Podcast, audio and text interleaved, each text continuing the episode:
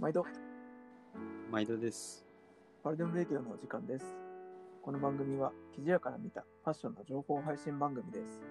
本日もパトとジュビリーでお送りします。します。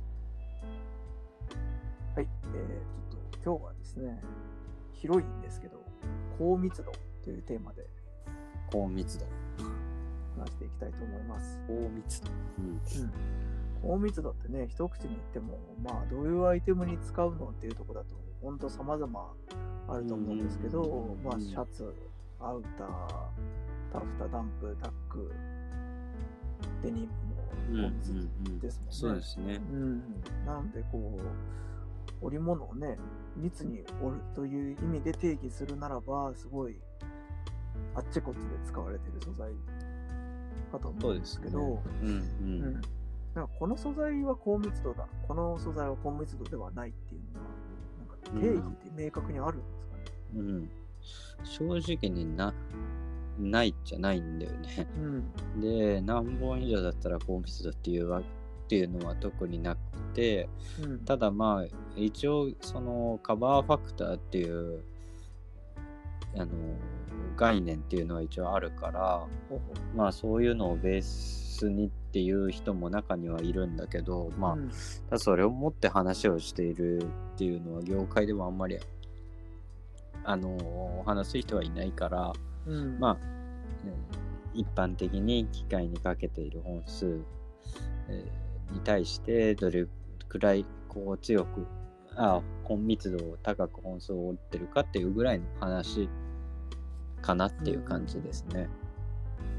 それの縦糸をかけてるところに横糸を打つじゃないですか。うん。高密度にするかどうかっていうのはうん。えー、と縦糸の時点でもある程度決まるんですか？それとも横糸をどんくらいのギチギチにするかで決まるんですか？あーだからまあ両方あるかなっていうところで、縦糸にからやっぱり本数を密度を込めようっていうやり方をやってることもあるし例えば、あのフレンチモールスキンみたいによ縦糸はザックザクでも組織とかによっては横糸にもうこれ以上無理ですってぐらい入れて横糸本数を入れて高密度にしていくっていう方法も両方ともある。ただまあ食器がもともとこれ縦糸本数はこういうものっていうのが決まってたりもするので、うん、うん。まあそれに合わせて、えー打ち込みを上げ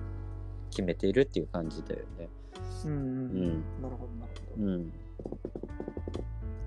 定義は決まってないけども、うん。その機械の設定とか織り組織とかも含めてトータルなバランスで作っていく感じですよね。そうそうそうそうですね。うんほど、うん。これ以上無理よっていう言葉もありましたけどうん。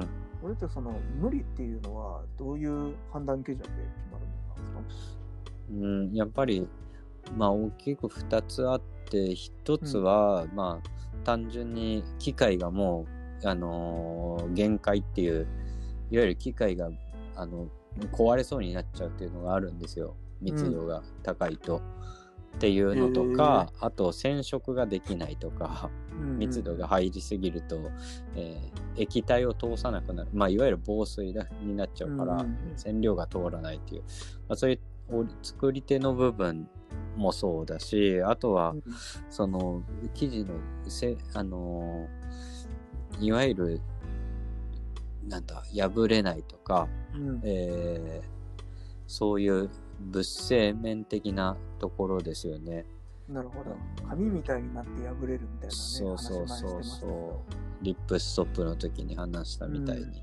細い糸で平織りであだとこう密度にすればするほど破れやすくなるから、うん。うん、破れないギリギリの密度っていう意味でも限界密度っていそうですね。う、うん、うん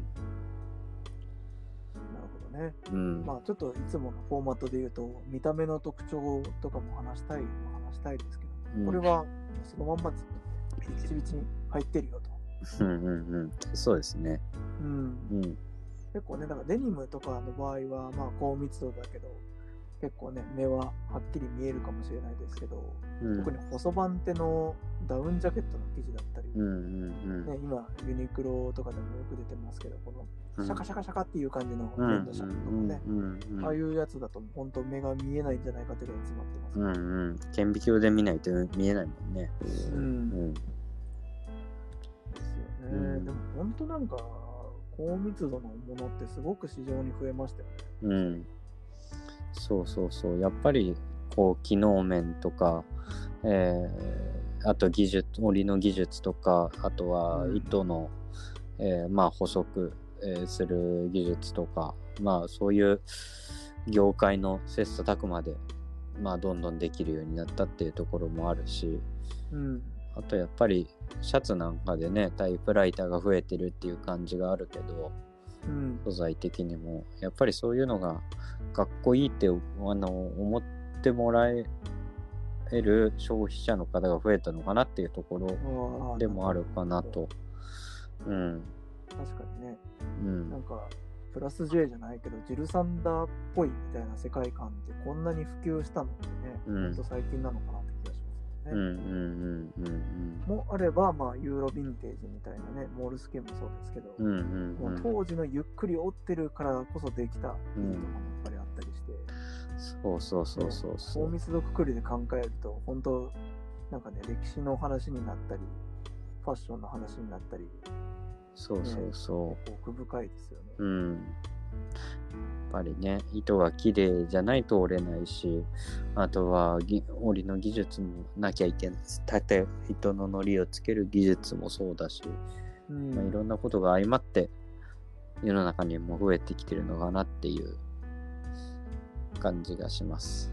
うんうんうん。記事にまつわる知りたい雑学があれば、ぜひコメントをお寄せください。さよな。ら。